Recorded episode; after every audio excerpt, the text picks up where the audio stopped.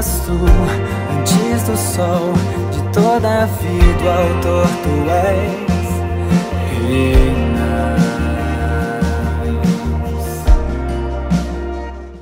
Olá, amigos e amigas, graça e paz. Que bom que você está assistindo essa mensagem. Essa é a terceira mensagem da série Reina. As mensagens anteriores você encontra aqui no nosso canal do YouTube.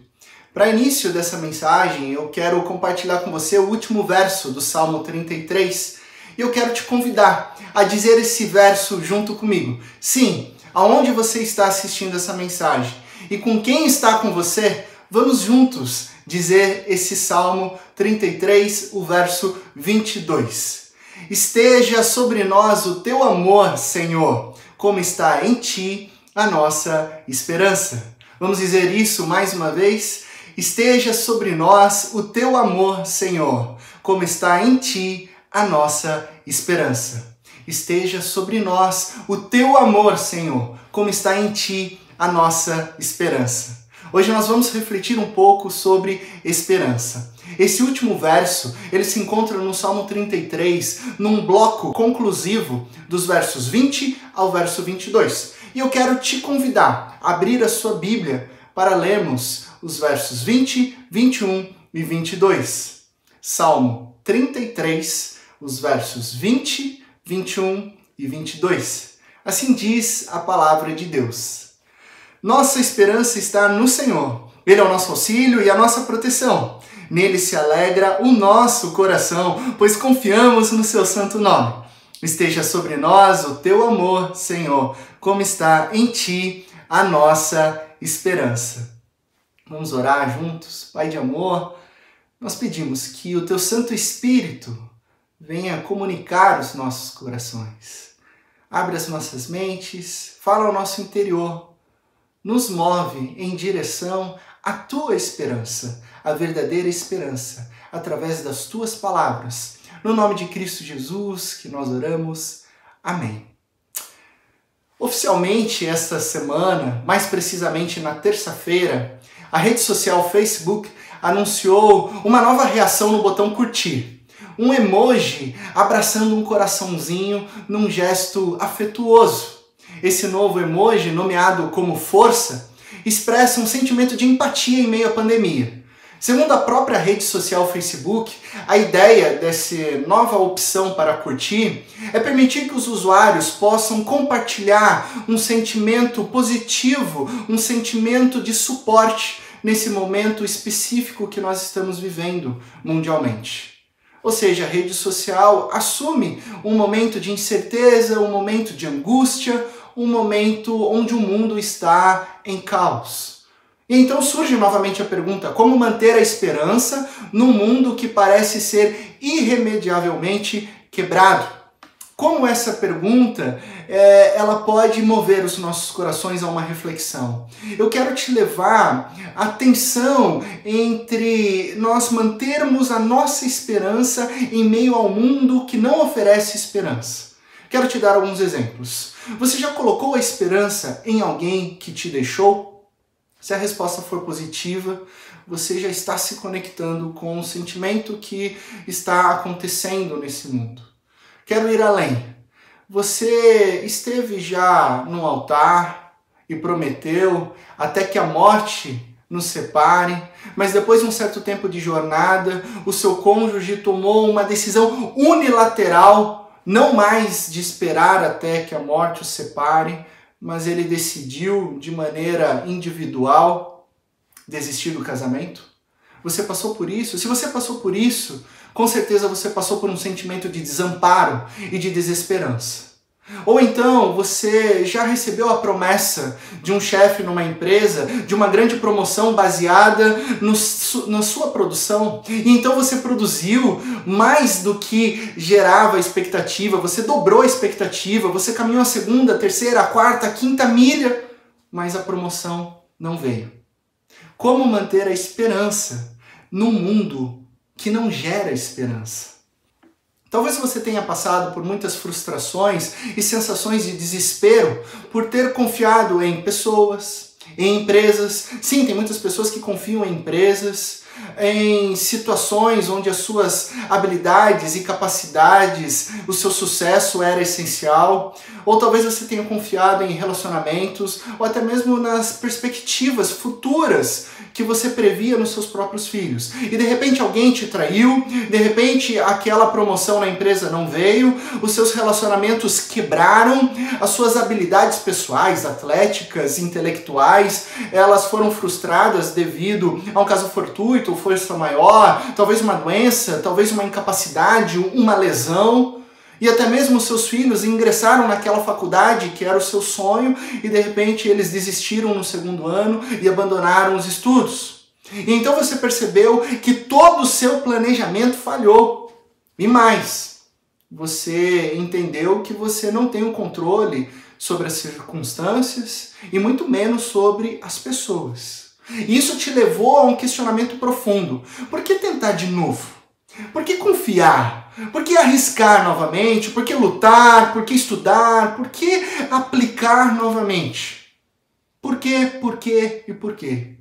E se você já fez essa pergunta em voz alta ou até mesmo no seu coração, por que eu vou continuar amando se esse amor não é correspondido? Por que, que eu vou me comprometer com alguém se o compromisso está fora de moda? Por que, que eu vou vestir novamente a camisa de uma empresa, sendo que a empresa me trata como mais um número na folha de pagamento? Você chega à grande questão: como manter a esperança no mundo de expectativas frustradas? No mundo que destrói as expectativas. Por isso nós precisamos falar sobre esperança.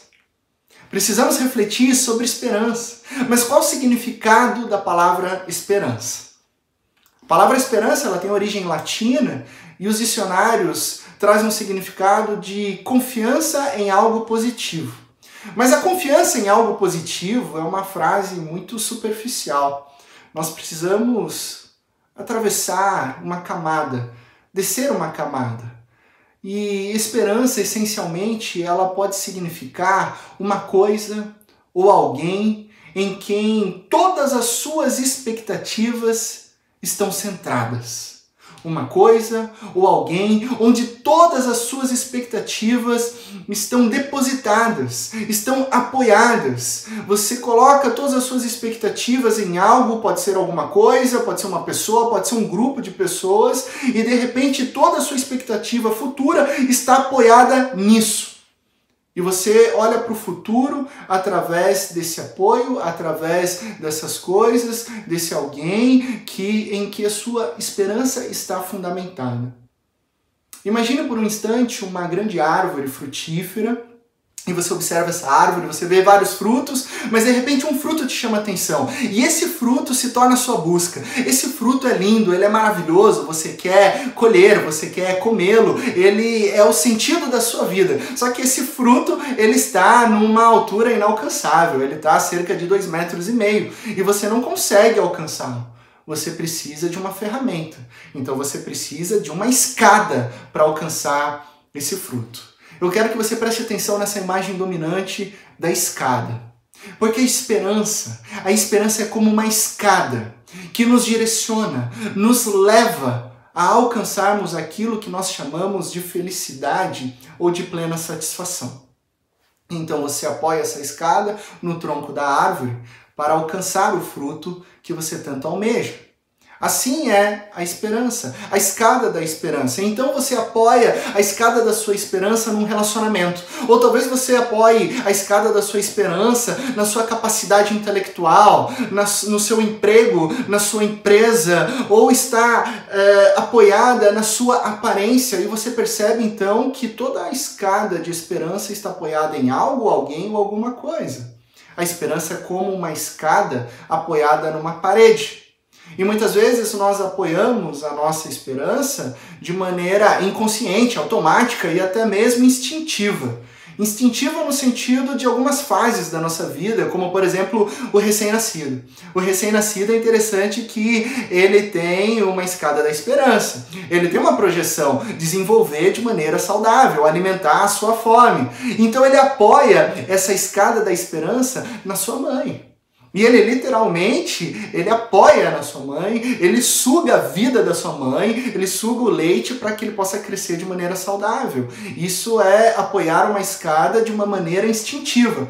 Mas depois, numa fase de adolescência, essa criança ela já muda a sua escada e se apoia no seu autoconhecimento. Afinal, todo adolescente tem a razão do mundo, sabe de tudo, conhece e apoia a sua escada no seu autoconhecimento.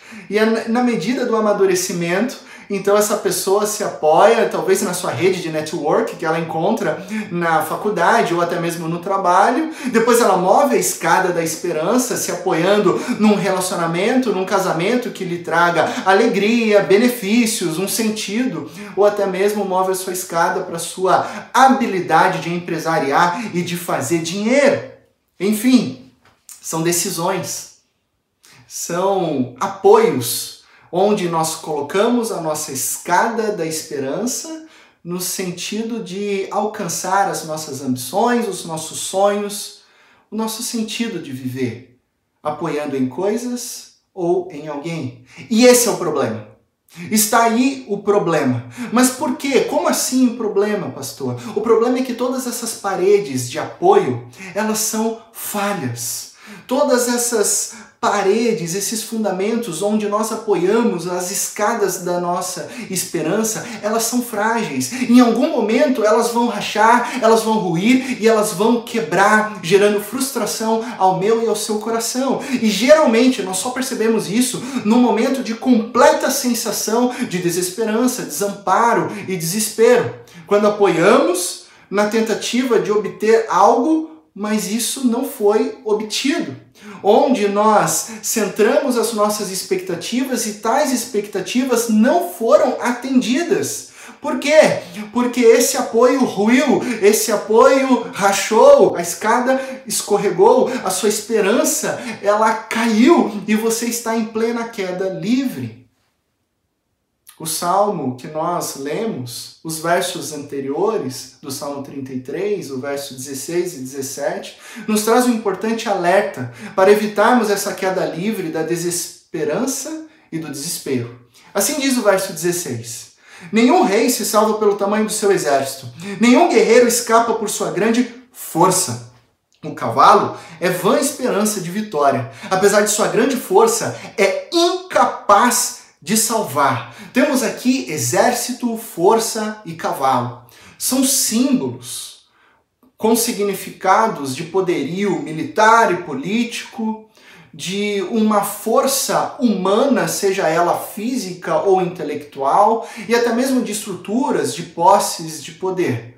Mas há um contraste, onde o salmista deixa claro para mim e para você que essas forças, essas estruturas, esses poderes são vã esperança. Não são a esperança verdadeira. Por quê? Porque são apoios frágeis, apoios que não se sustentam e que, segundo o texto bíblico, são incapazes de nos salvar, incapazes de trazer a salvação. Lutero, quando ele escreveu o hino Castelo Forte, no segundo verso ele afirmou: A força do homem nada faz sozinho está perdido. Sozinho nós estamos perdidos. Não importa força econômica, potência econômica, ou talvez um poderio militar capaz, ou avanços tecnológicos e da ciência, todas essas estruturas podem fornecer alguns aspectos de segurança, mas não são aspectos eternos, não são aspectos sólidos, eles são frágeis, eles podem falhar e eles falham, em algum momento eles geram frustrações porque são incapazes de nos salvar, são incapazes de gerar plena confiança. E está aí o ponto. Somente Deus, ele traz a verdadeira libertação e salvação aos nossos corações. Essa é a resposta para a pergunta sobre como manter a esperança em tempos incertos. Somente Deus pode trazer a verdadeira libertação e salvação para as nossas almas. Quando nós olhamos para o texto bíblico, do Antigo Testamento ao Novo Testamento, nós vemos uma série de versos nos orientando e nos direcionando a colocarmos tão somente a nossa esperança em Deus, apoiarmos as escadas da nossa esperança somente em Deus, porque Deus não é um apoio frágil, Deus não é uma parede rachada. Pelo contrário, o nosso Deus é um escudo intransponível, ele é a nossa fortaleza inabalável, a torre forte, invencível, onde nós temos a plena segurança de que nele nós podemos ancorar as nossas escadas da esperança. Tendo essa verdade em nossos corações, viva e eficaz, nós podemos voltar ao texto bíblico e ler novamente. Nossa esperança está no Senhor. Ele é o nosso auxílio e a nossa proteção. Nele se alegra o nosso coração, pois confiamos no seu santo nome. Esteja sobre nós o teu amor, Senhor, como está em ti a nossa esperança. Esteja sobre nós o teu amor. Existem traduções bíblicas que trazem esteja sobre nós a tua misericórdia, outras esteja sobre nós a tua graça, ainda outras esteja sobre nós a sua bondade. Mas a NVI, a Bíblia que nós lemos aqui, optou por trazer esteja sobre nós o teu amor. Por que tantas traduções distintas? Porque a palavra hebraica aqui é recede. Recede significa amor leal, amor inabalável, um amor que nunca falha, porque esse amor está fundamentado na aliança de Deus. É um amor que não está fundamentado no que eu posso crer ou descrer, mas que está fundamentado na fidelidade de Deus. Por isso Deus não falha.